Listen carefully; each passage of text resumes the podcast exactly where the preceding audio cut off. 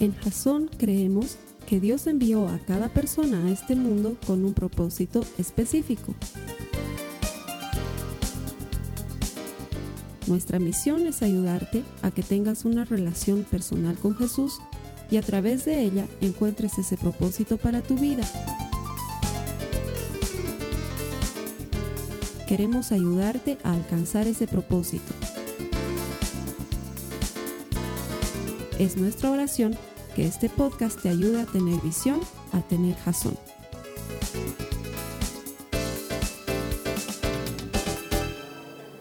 Nos da gusto que te juntes con nosotros todas las semanas a través de envivo.laiglesia.tv. El deseo nuestro es ayudarte a desarrollar una relación personal con Jesús.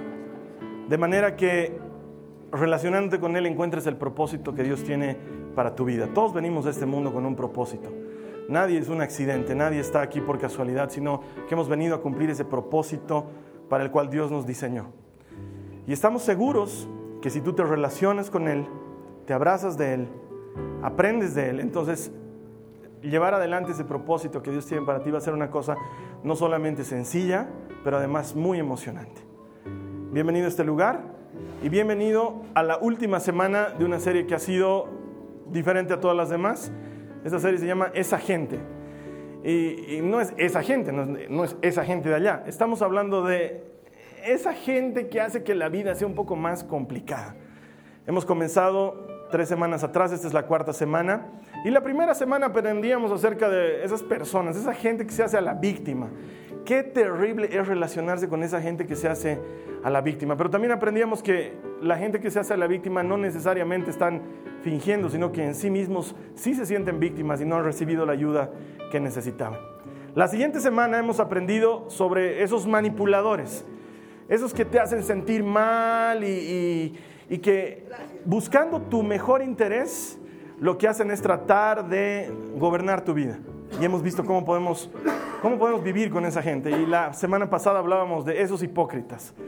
Esa gente que dice una cosa, pero hace algo completamente diferente. Y tengo que decirte que ha sido la semana más bombardeada de mi vida porque medio mundo después de la prédica me hablaba, oye Carlos Alberto, entonces con razón el fulano de tal y no sé qué. No Y yo dentro de mí decía, esos hipócritas.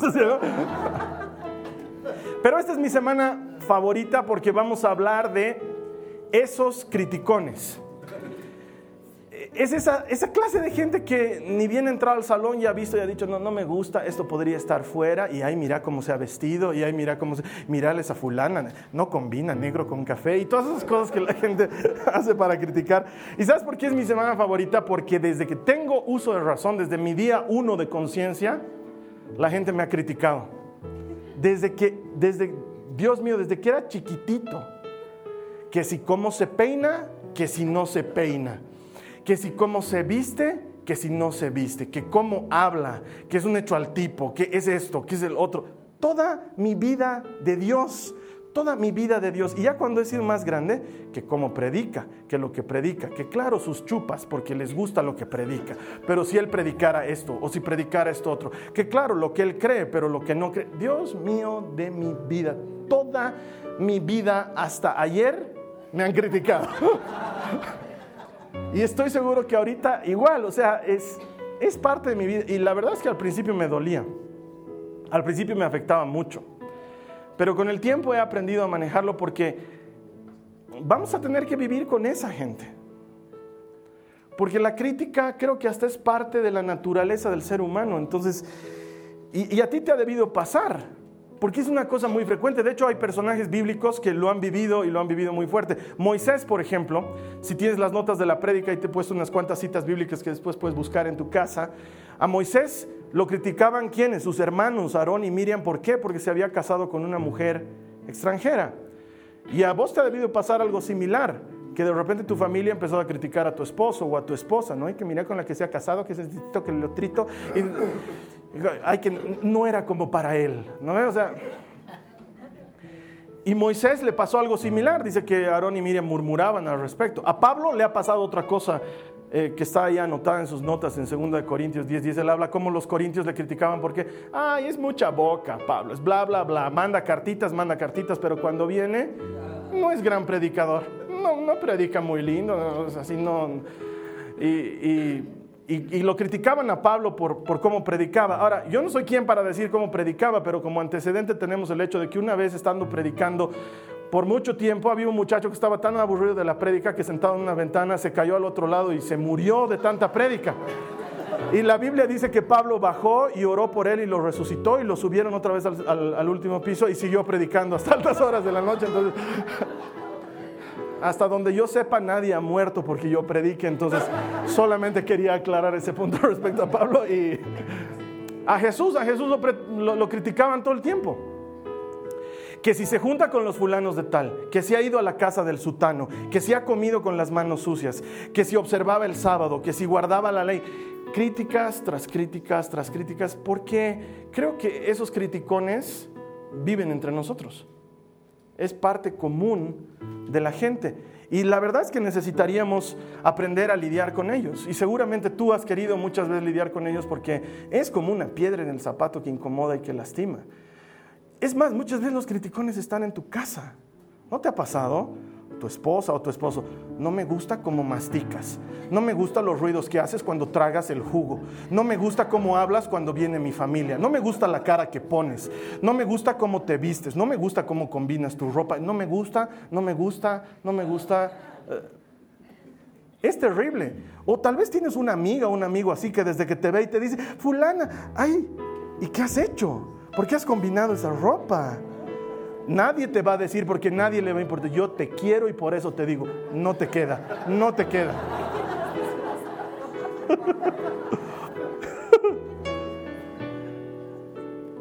Oh, esa es la pregunta más extraña que escucho, ¿no? ¿Has ido a la peluquería?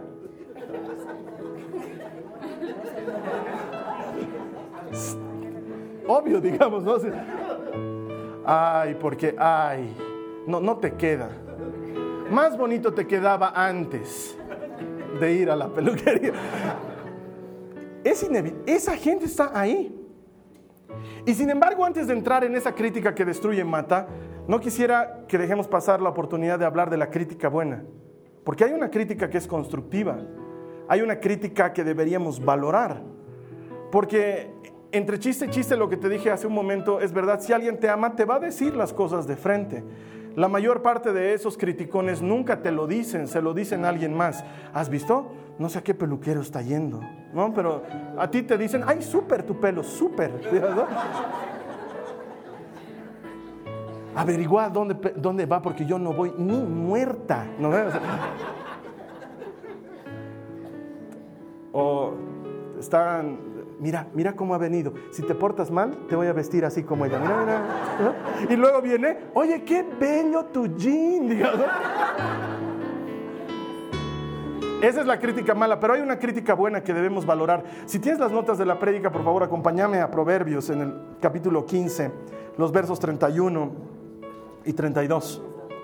Proverbios 15, 31 y 32 dice, si escuchas la crítica constructiva, te sentirás en casa de los sabios.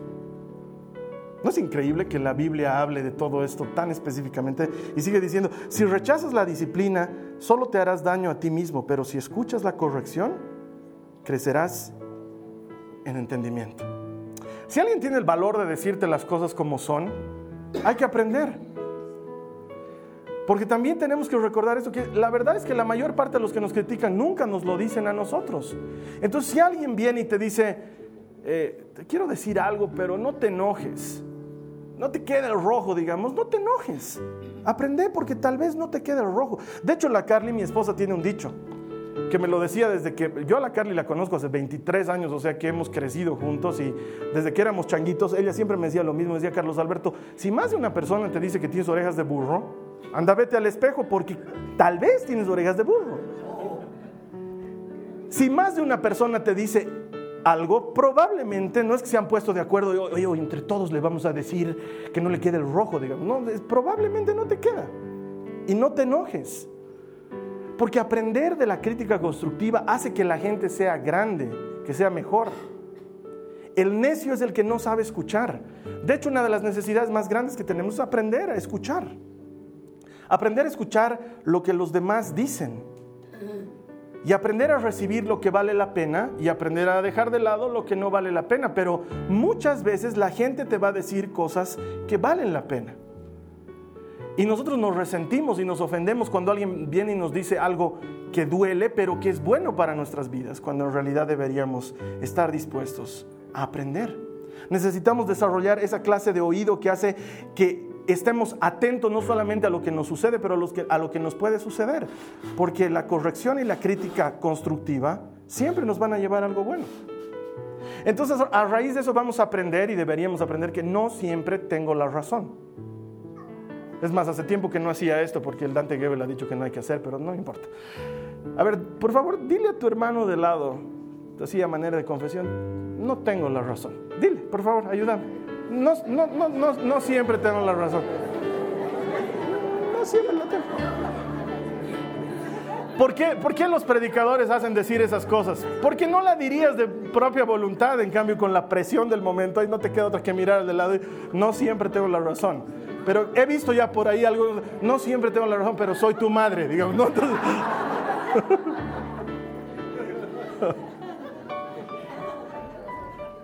Tenemos que aprender que no siempre mi manera es la mejor manera. Un gran error de los cristianos es que pensamos que nuestra manera es la correcta.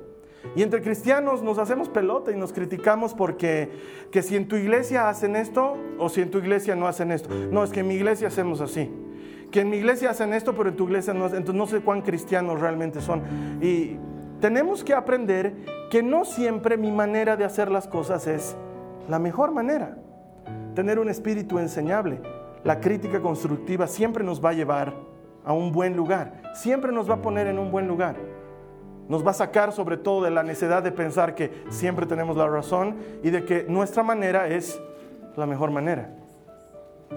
Pero sí hay de la otra crítica, y tú sabes que durante las últimas semanas hemos visto que la solución de Dios siempre pasa por la oración. Así que ahora, habiendo hecho a un lado el tema de la crítica buena, constructiva, que es útil y de la que debemos aprender, vamos a hablar de esa crítica que no gusta, de la fea, y vamos a ver qué tipo de oración tenemos que hacer con Dios para enfrentar esa crítica. La primera oración que tenemos que hacer es, Dios, ayúdame a saber cuándo y cómo responder a la crítica. Porque a veces hay que responder. En general yo te diría no respondas a la crítica, pero a veces hay que responder. A veces y en ciertos momentos oportunos es importante que a lo que se te está criticando tú presentes una explicación. Yo te contaba hace un ratito que a mí me han criticado desde el día cero, ¿no ve? Y en un principio a mí me dolía mucho y respondía muy mal a la crítica. Cuando alguien me criticaba respondía muy mal. De hecho, te voy a contar una cosa de la que no me siento orgulloso, pero unos años atrás, en mi anterior congregación, mi líder me criticaba tanto que yo ya estaba listo para saltar. Entonces un día que estábamos haciendo una actividad, habíamos juntado ropa para niños pobres y las estábamos envolviendo en bolsas de, regalo y las habíamos, las habíamos lavado y las habíamos puesto como nuevitas, eran chambritas y cositas para bebés. Y estábamos haciendo nuestro trabajo, me acuerdo que entró y me gritó y me dijo, ¿a quién has pedido permiso para hacer eso aquí? Entonces yo le grité, ¿a quién tengo que pedir permiso? ¡Bombero! ¡Bombero! Y me miró y me dijo, ¿por qué bombero? Porque apagas el fuego del espíritu. Lo apagas.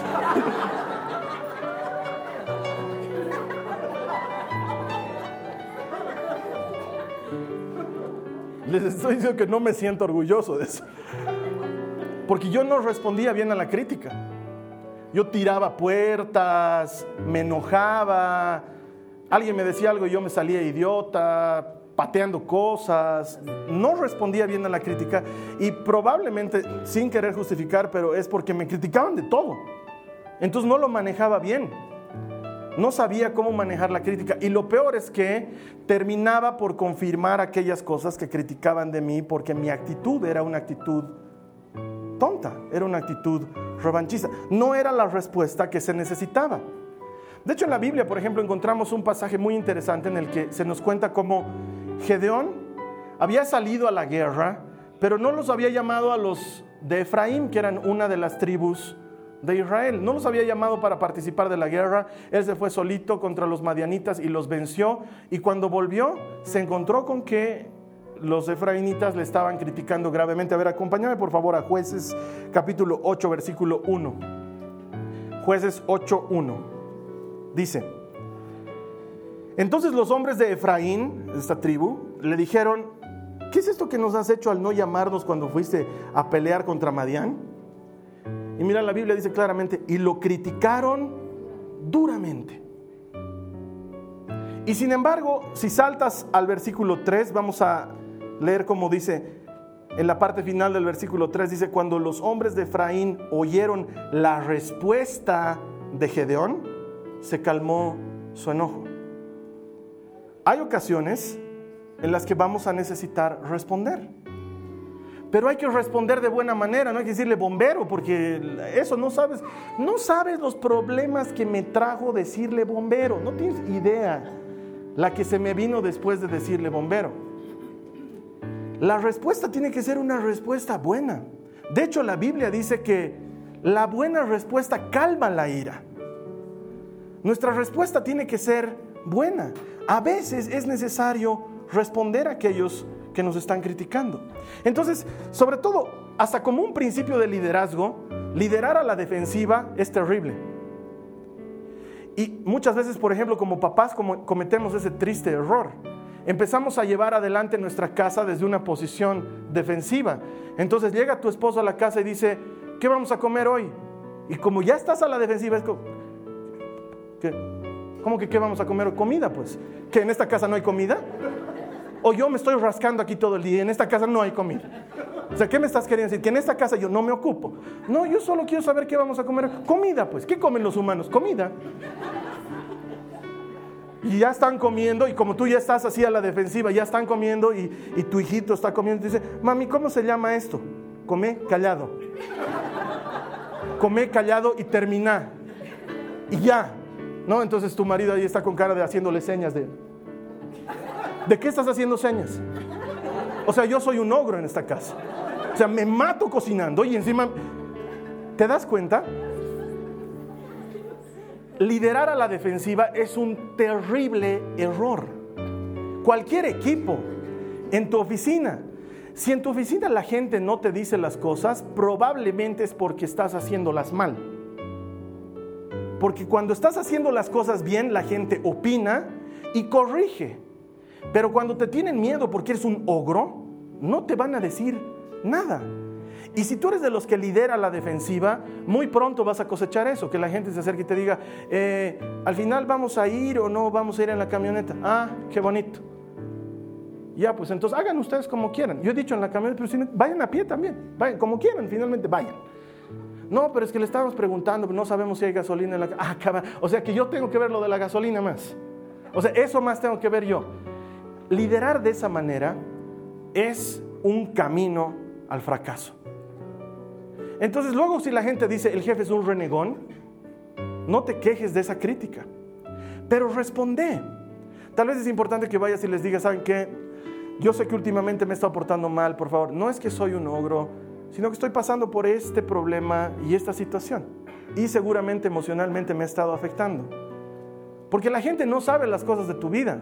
No sabe que acabas de pelearte en el almuerzo con tu esposa que te ha dicho comida, pues comida. Entonces llegas furioso a la oficina y te desquitas con los que están ahí en la oficina. Ellos no tienen idea que has tenido una pelea en tu casa por la comida.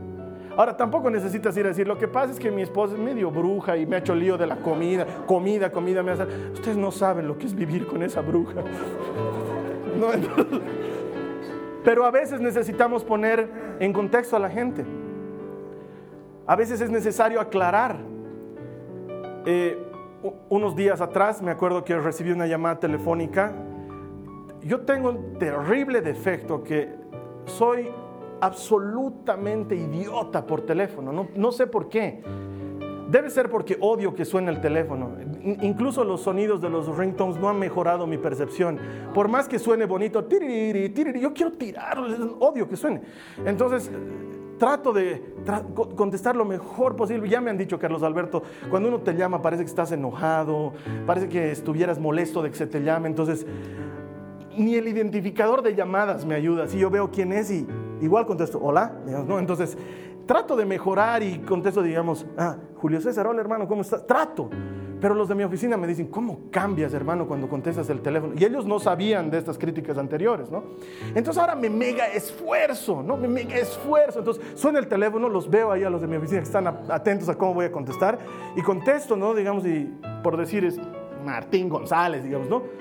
Martincito, hermano, ¿cómo estás? ¿En qué puedo ayudarte? Sí, todo bien, hermano.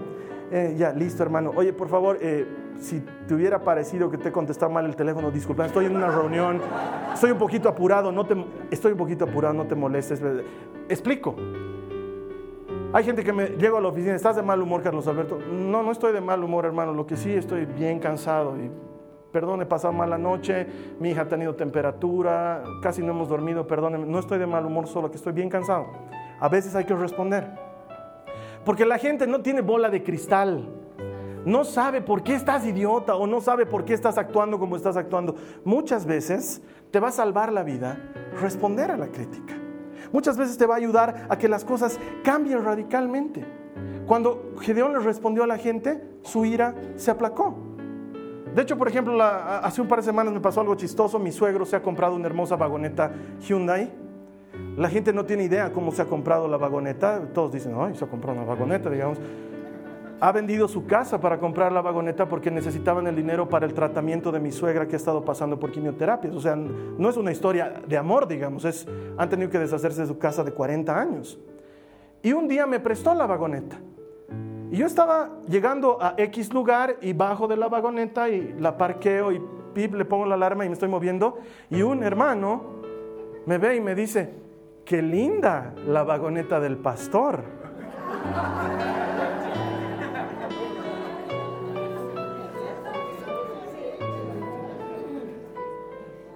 Entonces, a veces hay que responder a la crítica.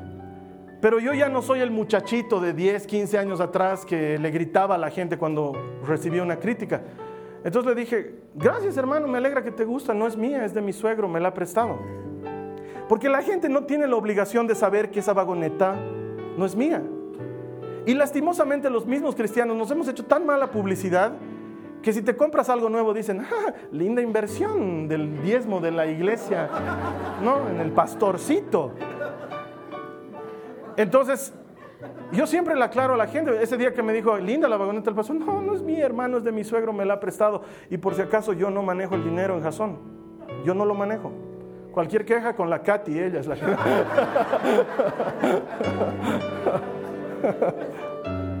A veces es importante explicar, ¿sí?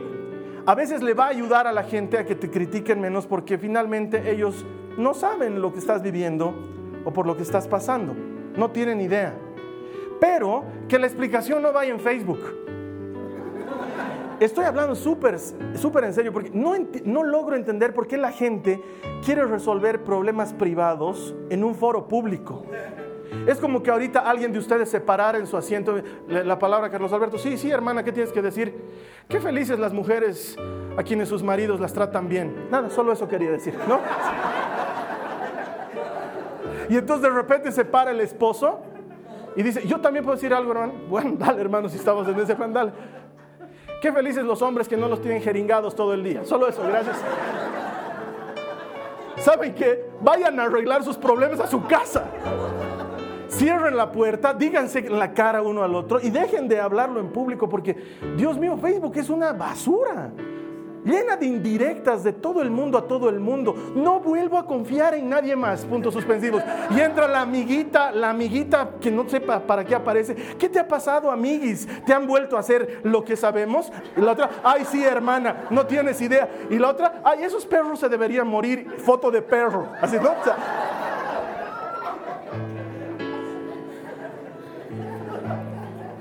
Entonces Facebook no es el lugar para responder a la crítica, no lo es.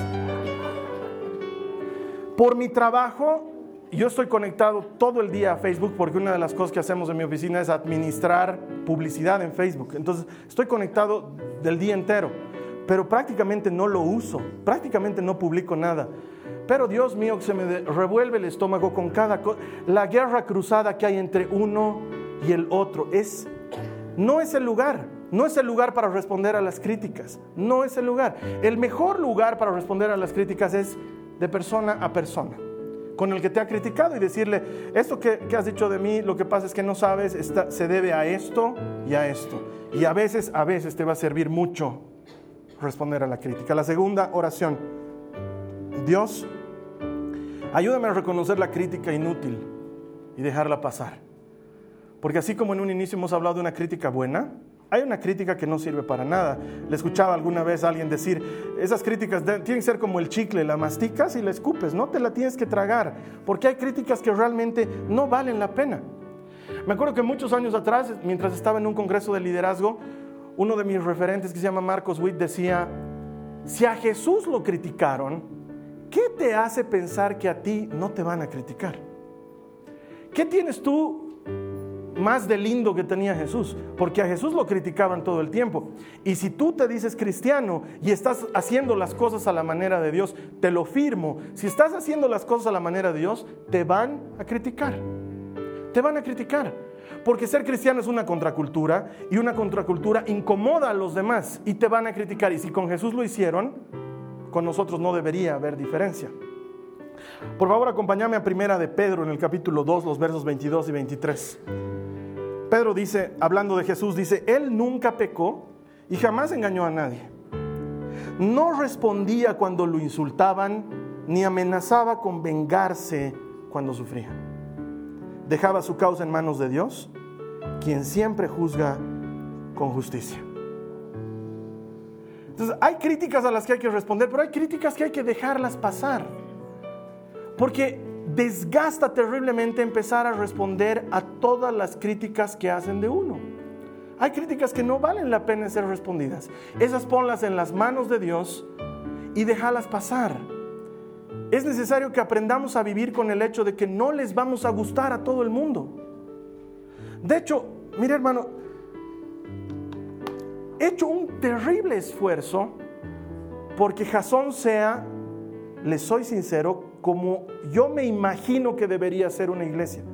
No he seguido un manual, no he dicho qué cosas no me gustaban de la iglesia, esto y esto, entonces esto no va a haber en Jasón. Qué cosas me encantaban de la iglesia, esto, esto, entonces eso va a haber en Jasón. Y, nos hemos puesto de acuerdo con mi equipo y lo hemos estructurado de esa manera y lo hemos promovido. Y aunque siempre le digo a la gente, Jasón es un lugar de puertas abiertas, puede venir quien quiera, también sé que Jasón no es para todo el mundo. Hay gente que no le va a gustar, que le va a parecer una absoluta falta de respeto que el pastor predique si no está vestido de terno. Le va a parecer una falta total de respeto. ¿Y sabes qué? Están en su derecho. Pero yo no me puedo amargar la vida todos los domingos, decir, pucho, otra vez me están criticando de lo que me he vestido de camisa. No puedo. Tengo que vivir con el hecho de que hay gente a la que no le va a gustar lo que hago. Tengo que vivir con ese hecho. Mira, a este grado llega la cosa. Muchos años atrás, cuando no existía Jason, habían un grupo de hermanas, que en ese momento yo pensé que eran fans, pero habían sido solo hermanas, me insistían, me decían, Carlos Alberto, deberías abrir tu iglesia, hermano, tienes el llamado. Cada cosa, me encontraba con ellos después de un tiempo, estamos orando por vos, estamos orando porque Dios nos ha dicho, te va a dar iglesia, te va a dar iglesia, hermano, tienes que abrir iglesia. Yo les decía, hermanas, no creo que sea lo que yo tenga que hacer. Y hasta se enojaban conmigo. Reprendo lo que dices, hermano. ¿Cómo vas a decir eso? Dios te ha entregado a los jóvenes. Dios te ha entregado las vidas. Me criticaban mal por no abrir la iglesia. Bueno, pues unos años después iniciamos Jasón. Y luego me encuentro ya también con otros que dicen, ah, qué vivo, había abierto su iglesia. Gran negocio la iglesia. Qué vivo, ¿no? O sea, ese sí que le hizo mejor que todos nosotros. ¿Sabes qué? No puedes tener contento a todos. No se puede. Unos van a estar felices con que lo hagas, otros van a estar infelices con que lo hagas.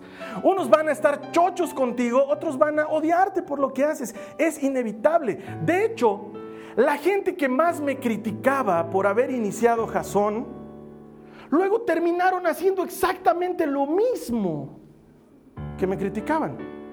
Y todas las cosas que me habían calumniado que yo hacía para abrir Jasón y que nunca las hice, ellos sí la hicieron. ¿Qué puedo hacer con eso? ¿Voy a morir? No, es un chicle, lo mastico y lo escupo.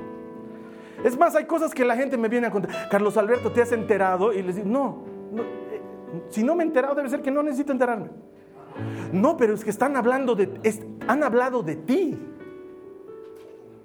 Si no me han dicho a mí, no me interesa. Porque si quisieran decirme a mí, van a venir y me van a decir a mí, pero es que están hablando feo. He aprendido a vivir con el hecho de que no todos me van a querer, pero hay uno que me puede querer. Hay uno al que le tengo que agradar. Hay uno al que le rindo cuentas al final de cada día. Hay uno con el que hablo después de predicar cada mensaje. Hay uno. Y de él estoy esperando un like. De él. Porque sé que cuando él me dé like, todos los demás likes no importan. Pero muchos de nosotros vivimos desesperados porque la gente nos ame. El otro día me estaba burlando de uno de los chicos de mi oficina porque se ha conseguido una aplicación para sacar selfies. Y yo le decía, ¿y qué se llama tu aplicación? Cámara. No sé, ¿qué más se va a llamar? Aplicación para selfies, digamos. Pero la gente agarra el selfie y ese rato están así, ¿no? Un like, un like, dos likes. Qué fea es a tu pose, hermano. O sea, lo voy a borrar, ya. no sé por qué estamos tan desesperados porque la gente nos quiera. Te lo digo con honestidad. Hagas lo que hagas, hay gente que te va a criticar. No importa lo que hagas. Hay gente que va a estar feliz y hay gente que te va a criticar. Según yo hago mi mejor esfuerzo aquí los domingos por que la palabra sea limpia y sea bíblica. Y el otro día ya me han dicho, Carlos Alberto, están diciendo por ahí que predicas como si estuvieras dando clases de marketing. Y yo les he dicho, obvio. O sea, ¿para qué creen que he estudiado? he estudiado para mejorar lo que hago. ¿Sí? Tú eliges venir aquí los domingos. Creo que te tengo que dar algo bueno para elegir. Es lo que hago. Pero es 100% bíblico. Eso te lo garantizo. No es nada de mi cosecha. No es esto dice Mateo, pero esto digo yo. Jamás. Pero hay gente a la que no le va a gustar y sabes qué? Lo sé, lo acepto y ya no me duele. No estoy desesperado porque la gente me quiera. Estoy desesperado por caminar en la palabra. A veces me equivoco mal y a veces camino muy bien. Y por eso me pongo como ejemplo, porque he decidido que si alguien va a ser carne de cañón aquí, que sea yo la carne de cañón. Y vengo y te cuento mis defectos sin pena, porque quiero que sepas que se puede ser mejor, que no necesitas ser un iluminado para hablar de Jesús, que no necesitas ser un elegido para hablar de Jesús, que necesitas querer con toda tu alma anunciar el Evangelio. Es lo único que necesitas. No necesitas ser un teólogo, no necesitas ser un megacampeón, no necesitas ser un santo, necesitas ser un perdonado. No hay nadie mejor para hablar del perdón que aquel que ha fallado y Dios le ha perdonado. Y a muchos les va a gustar y a muchos no. Entonces, Dios, ayúdame a reconocer la crítica inútil y dejarla pasar. Hay gente a la que vale la pena responderle, como cuando Jesús le, respondió a Simón el fariseo. Me estás criticando, Simón, y le estás criticando a esta mujer porque me ha bañado los pies con sus lágrimas, pero tú no me has dado beso al llegar, no me has lavado los pies. No hay amor en esta casa, Simón. A veces hay que responder, pero muchas otras veces Jesús sencillamente seguía su camino. Lo criticaban y él seguía con lo suyo.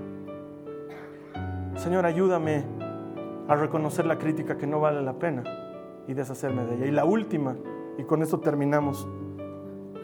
Señor, ayúdame a vencer mi propia naturaleza criticona. Porque muchas veces esa gente eres tú, esa gente soy yo. Nosotros somos los que criticamos, nosotros somos los que le estamos poniendo cosas a la gente y le estamos poniendo carga.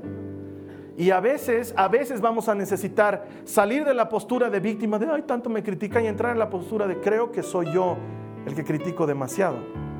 Nunca encuentro nada bueno.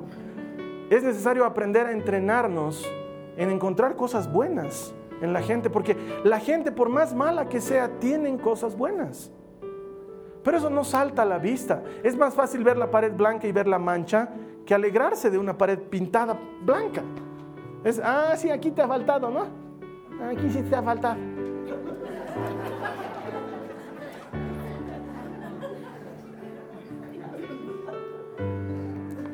Proverbios 15, 18 dice, el que pierde los estribos con facilidad provoca peleas.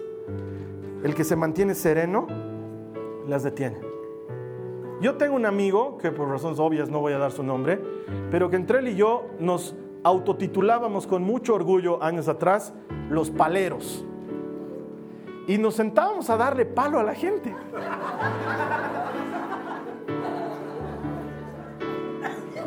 Sabes que yo también sé lo que es ser esa gente.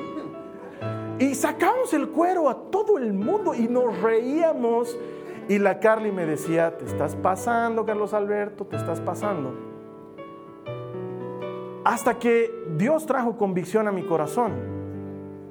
No puedes ser palero y al mismo tiempo hablar cosas de Dios. No, no, no pueden brotar dos aguas de la misma fuente. No, no hay comunión entre una cosa y la otra.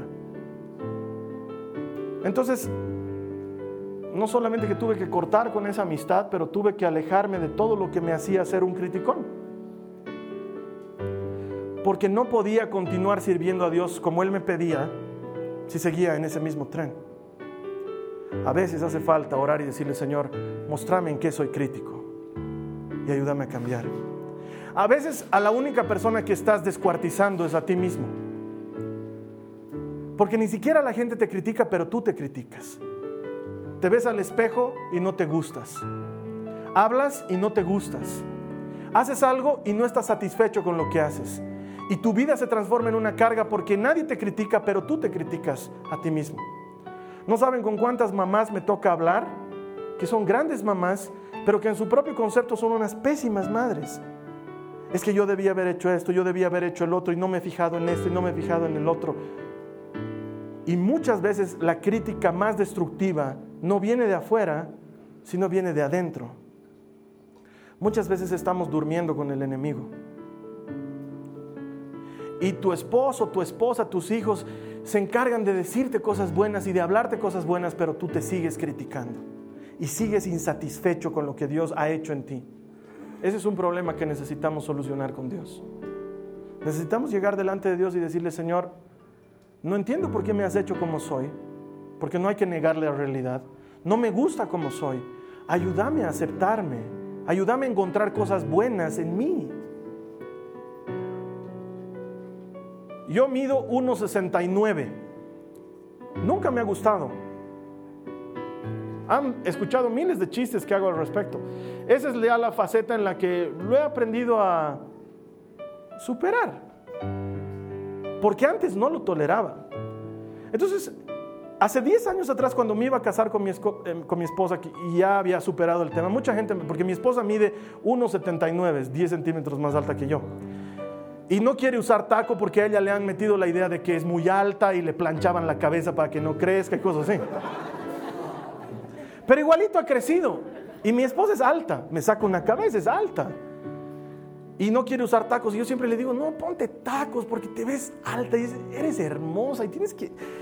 Es lindo estar allá arriba y... y mucha gente cuando, y mucha gente cuando me iba a casar me decía, Carlos Alberto, ¿y no te sientes acomplejado de que tu, novia sea mucho más alta que tú? La verdad no, les decía, ¿tú te sientes acomplejado? Porque a mí a mí nada, a mí me encanta que mi esposa sea como es. Me encanta. Por eso es mi esposa, ¿no? Si no me hubiera casado con una de metro y medio, digamos. Pero antes de eso, antes de haberlo superado, yo era muy crítico conmigo. Era demasiado crítico de algo que encima no podía cambiar, porque no es que no he hecho el esfuerzo, me he metido a taekwondo, he hecho natación. Claro, no he hecho toda la natación que debiera, pero he hecho natación. He tomado mis tres comidas diarias, he dormido lo que tenía que dormir. Mi abuelita es chiquitita, o sea, los genes, no tengo de dónde, no tenía de dónde ganar. Pero había una época en la que yo me destruía a mí mismo por una cosa como esa. Entonces un día hablamos con Dios y le dije, Señor, ¿Qué ha pasado? O sea, a otros les das 20 centímetros más. Era que equipares un poquito, quitarle 2, 2, 2 a cada uno. Dame 1,80 te pido, ni siquiera quiero medir 1,90. 1,80. No entiendo por qué soy así. Y no te puedo decir que Dios me habló, entró a mi ventana, hijo mío, en Reina Valera 1960. Me dijo, te amo. Amo, Carlos Alberto, así, petizo, te amo. Y si Él me ama así, ¿quién soy yo para no amarme a mí? Y Él te ama así como eres. Te quiere mejorar no en el físico, que eso pasará, te quiere mejorar en tu carácter, te quiere mejorar en tu en el propósito que él tiene para tu vida, te quiere mejorar en tu trato a los demás. Pero él te ama así. Y nosotros necesitamos saldar cuentas con Dios y decirle, Señor, me he estado destruyendo a mí mismo solo. Mi peor crítico he sido yo. Y necesito necesito superar este tema. A veces es la oración más necesaria para nuestras vidas. Durante cuatro semanas hemos hablado de esa gente y probablemente te has dado cuenta que esa gente eres tú. La idea es que la iglesia está abierta para esa gente, para que esa gente sea mejor, para que esa gente cambie su mundo. Tal vez no podamos cambiar el planeta, pero podemos cambiar nuestro entorno. Puedes cambiar tú. Durante cuatro semanas hemos visto que la Biblia tiene una sola respuesta para esa gente. Y esa respuesta pasa por la oración, por abrazarte de Jesús y dejar que Él haga lo que nosotros no podemos hacer. Estoy seguro que también has entendido que esa gente necesita ayuda. Esa gente no necesita que los hagamos a un lado, necesita que los hagamos cercanos, como hizo Jesús con nosotros por medio de su sangre. Espero que estas cuatro semanas nos hayan ayudado a entender que si bien nosotros somos esa gente, también podemos dejar de ser esa gente y ayudar a esa gente a que sean mejores. Te voy a dejar ahora con nuestro anfitrión en línea. Él te va a guiar en un momento de oración. Te voy a ver aquí la siguiente semana porque estamos comenzando una nueva serie que creo que está cayendo en un momento muy oportuno. Es una serie para parejas. Y probablemente tú me digas, pero Carlos Alberto, yo no tengo pareja, porque no has visto esta serie. Tienes que, tienes que recibir de esta, de esta serie que se llama Desde hoy en adelante. Es una serie que está enfocada en cómo desarrollar una verdadera relación de pareja.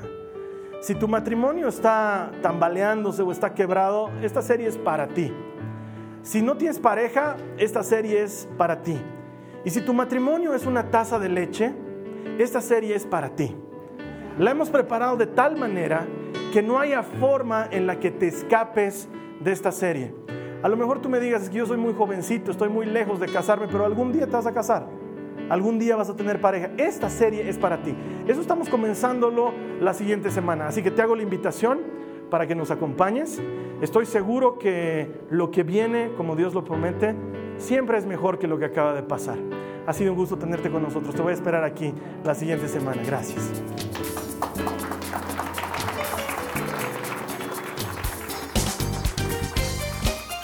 Esta ha sido una producción de Jason Cristianos con propósito.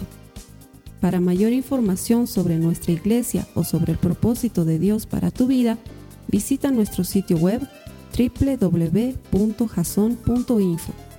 Allí encontrarás muchos recursos para animarte en tu relación con Dios, enseñanzas, nuestro blog, prédicas y mucho más.